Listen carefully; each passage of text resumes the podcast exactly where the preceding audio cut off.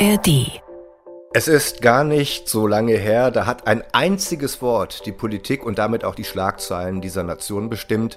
Ich rede vom Heizungsgesetz. Mit dem Jahreswechsel sind die ersten Regelungen dieses Gesetzes nun in Kraft getreten. Tja, und was gilt jetzt? Brauchen wir alle neue Heizungen? Was ist mit der kommunalen Wärmeplanung? Und bekommen wir Fördergelder, wenn unsere Heizung klimagerecht wird? Das alles erfahrt ihr in den kommenden rund 10 Minuten in 10 Minuten Wirtschaft, montags bis freitags täglich neu in der ARD Audiothek. Ich bin Alex Drost. Hallo zusammen.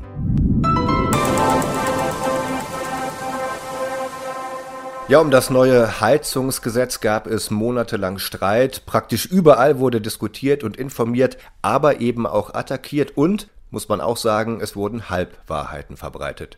Da wundert es fast schon, wie geräuschlos jetzt das neue Heizungsgesetz in Kraft getreten ist. Und darüber spreche ich jetzt mit Nikolas Lieven aus unserer Wirtschaftsredaktion. Sei gegrüßt, Nikolas. Hi Alex, grüß dich. Nikolas, es ist so, so wahnsinnig ruhig geworden, dass der Inhalt ja. des Gesetzes sicherlich nicht mehr jedem komplett bekannt ist. Bevor wir darüber sprechen, zunächst noch mal kurz, warum das Ganze, was sollte mit dem Heizungsgesetz erreicht werden?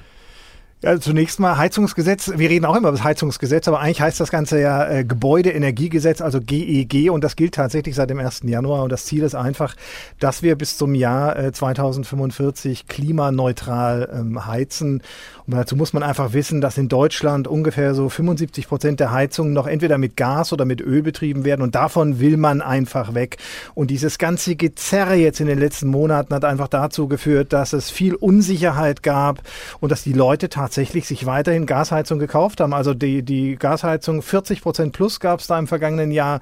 Bei dem ähm, Ölheizungsabsatz, der hat sich ähm, sogar verdoppelt und wie gesagt, jetzt ist man, glaube ich, ganz froh in Berlin, dass man da ein bisschen Ruhe reingezogen hat.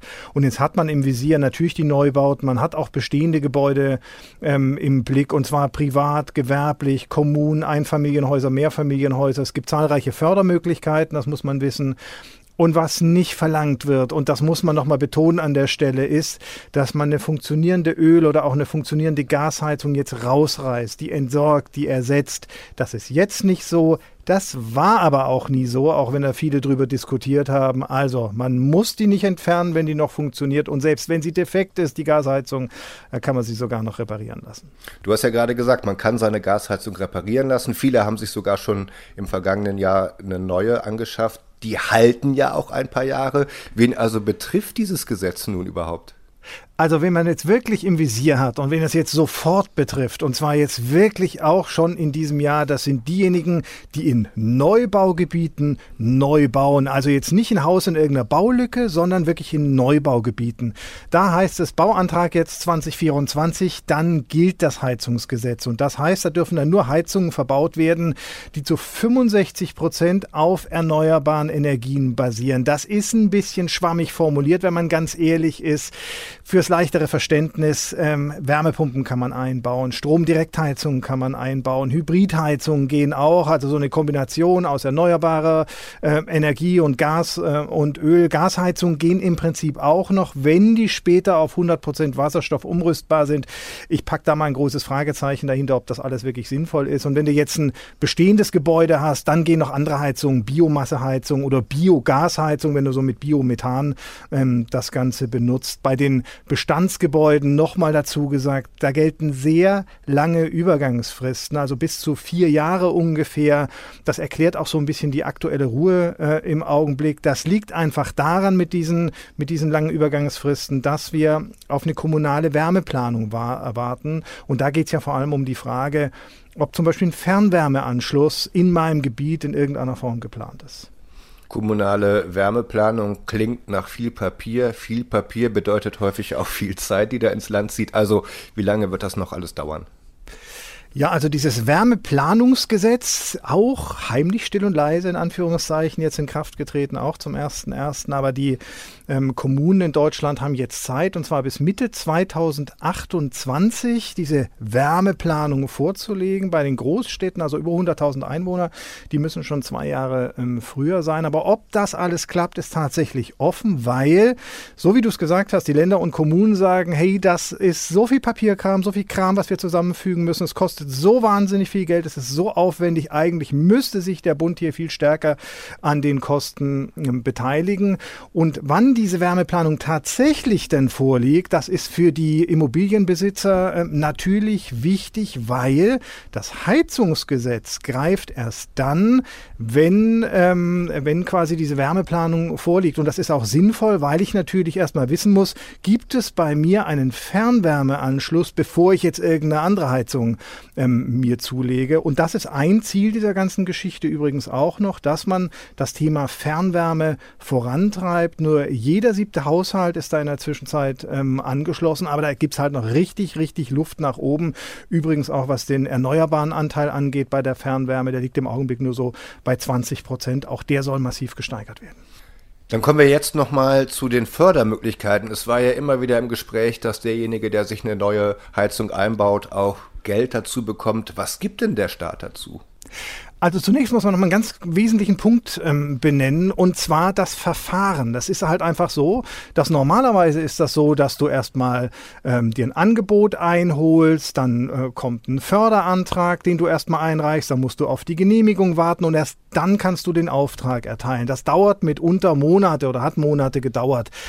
Jetzt ist ganz neu, dass man quasi den Auftrag schon vergeben kann und danach die Förderung beantragen kann. Also das geht alles schnell. Das ist jetzt geplant, erstmal bis zum Herbst das so beizubehalten. Das ist erstmal eine positive Geschichte, weil es, wie gesagt, viel, viel zügiger geht, sofern man einen Handwerker findet. So, und jetzt Förderung. Man kriegt eine Grundförderung für die Heizung, 30 Prozent. Das ist schon mal nicht schlecht. Zweitens kann man einen Geschwindigkeitsbonus bekommen. Das heißt, wenn man eine ältere fossile Heizung austauscht, dann gibt es bis zu 20 Prozent nochmal ähm, on top, sofern diese Heizung eigentlich noch funktioniert hätte. Also 20 Prozent nochmal. Und dann gibt es noch einen einkommensabhängigen Bonus, der liegt bei ähm, ungefähr 30 Prozent. Das große Problem aus meiner Sicht ist, dass man die Grenze relativ niedrig gesetzt hat, nämlich dieser einkommensabhängige Bonus ist davon abhängig, dass im Haushalt nicht mehr brutto verdient wird im Jahr als 40.000 Euro brutto wohlgemerkt. Und das ist natürlich für Immobilienbesitzer, ich würde sagen, relativ niedrig ähm, angesetzt.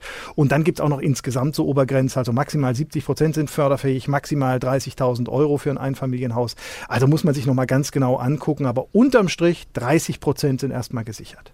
Genau, aber äh, die bekommen ja natürlich die Immobilienbesitzer. Was heißt denn das nun alles für Mieter? Gehen die leer aus? Also für die Mieter ist natürlich gut, wenn der Vermieter auch eine Förderung bekommt, weil das, was er bekommen hat, kann er hinterher nicht mehr in Rechnung stellen. Also quasi nur die Mehrkosten kann er den Mieterinnen und Mietern dann in Rechnung stellen. Und da gibt es auch eine Obergrenze, man sagt 50 Cent pro Quadratmeter pro Monat. Achtung für die neue Heizung, nicht für mögliche andere Sanierungsmaßnahmen. Die kommen dann noch ähm, on top. Und nur weil ich das immer wieder gefragt werde, nein, man kann als Mieterin und Mieter nicht verlangen vom Vermieter, dass er irgendeine Heizung ähm, austauscht, sofern diese Heizung noch funktioniert. Also einfach zu sagen, hallo, wir haben hier Öl oder wir haben hier Gas, wir möchten gerne mehr mit erneuerbar, das funktioniert so nicht. Da muss der Vermieter tatsächlich das grüne Licht geben. Für hohe Wellen haben ja auch immer wieder Berichte gesorgt, nach denen auf die Immobilienbesitzer äh, Sanierungskosten von mehreren hunderttausend Euro zukommen. Auch davon hört man nicht mehr allzu viel. Warum ist das so? Warum ist es so ruhig geworden? Ja, also diese Fälle gibt's bestimmt noch, aber das ist natürlich immer so ein Worst-Case-Szenario. Also dann brauchst du halt wirklich ein ganz altes, energetisch sanierungsbedürftiges Haus. Du brauchst ein neues Dach, neue Fenster, neue Dämmung, neue Heizung, möglichst Fußbodenheizung und so weiter und so weiter. Ja, die Fälle gibt es, aber das ist nicht die breite, die ganz breite Masse. Was man sagen muss und was wirklich stimmt, ist, dass bevor man jetzt eine zu große, zu teure Heizung äh, kauft und einbaut, erstmal äh, zu schauen, wo kann ich eigentlich noch Energie sparen? Ähm, im, Haus. Und da gibt es auch Förderungen, also wenn man neue Fenster braucht oder das Dach dämmt oder sonst was. Und dann muss man nochmal dazu sagen, man braucht nicht ein perfekt gedämmtes Haus, um eine Wärmepumpe ähm, zu benutzen. Es gibt jetzt gerade eine ganz neue Studie vom Heizungsdienstleister Techem. Die haben 130.000 Mehrfamilienhäuser ähm, untersucht und die haben einfach gesagt, bei der Hälfte lohnt sich der Einbau einer Wärmepumpe, bei weiteren 40 Prozent müsste man nur irgendwie einen einzelnen Heizkörper nochmal austauschen und wirklich nur 10 Prozent der Gebäude ähm, wären eigentlich ungeeignet für eine Wärmepumpe. Und das ist eben keine Einzelstudie, sondern es gibt auch ähnliche Studienergebnisse vom äh, Umweltbundesamt und vom Fraunhofer Institut. Und die haben zum Beispiel Gebäude untersucht, die waren zum Teil ähm, deutlich älter als 100 ähm, Jahre. Man kann einfach nur sagen, anhand dieser Studienergebnisse, es lohnt sich möglicherweise öfter und ich würde sagen, man sollte sich da einfach professionell beraten lassen. Absolut. Das waren Informationen von Nikolaus Lieven. Vielen Dank dafür, Nikolas. Ja, sehr gerne. Es gibt also noch jede Menge Hürden zu nehmen, bis wir hierzulande komplett klimagerecht heizen. Andere sind da schon deutlich weiter, zum Beispiel Dänemark. Unsere nördlichen Nachbarn haben schon vor mehr als, Achtung, 40 Jahren damit begonnen, ihre Energieversorgung umzustellen. Auslöser war die Ölkrise in den 70er Jahren. Mit dem Wärmeliefergesetz entstand damals eine kommunale Wärmeplanung, weil Dänemark unabhängig von Öl werden wollte. Und während der Anteil von Fernwärme hierzulande bei nicht einmal 15 Prozent liegt, sind es in Dänemark 60 Prozent und mehr als die Hälfte davon wird aus erneuerbaren Energien gespeist. So kann es eben auch gehen. Das war 10 Minuten Wirtschaft. Ich bin Alex Drost. Tschüss und bis morgen mit einer neuen Folge.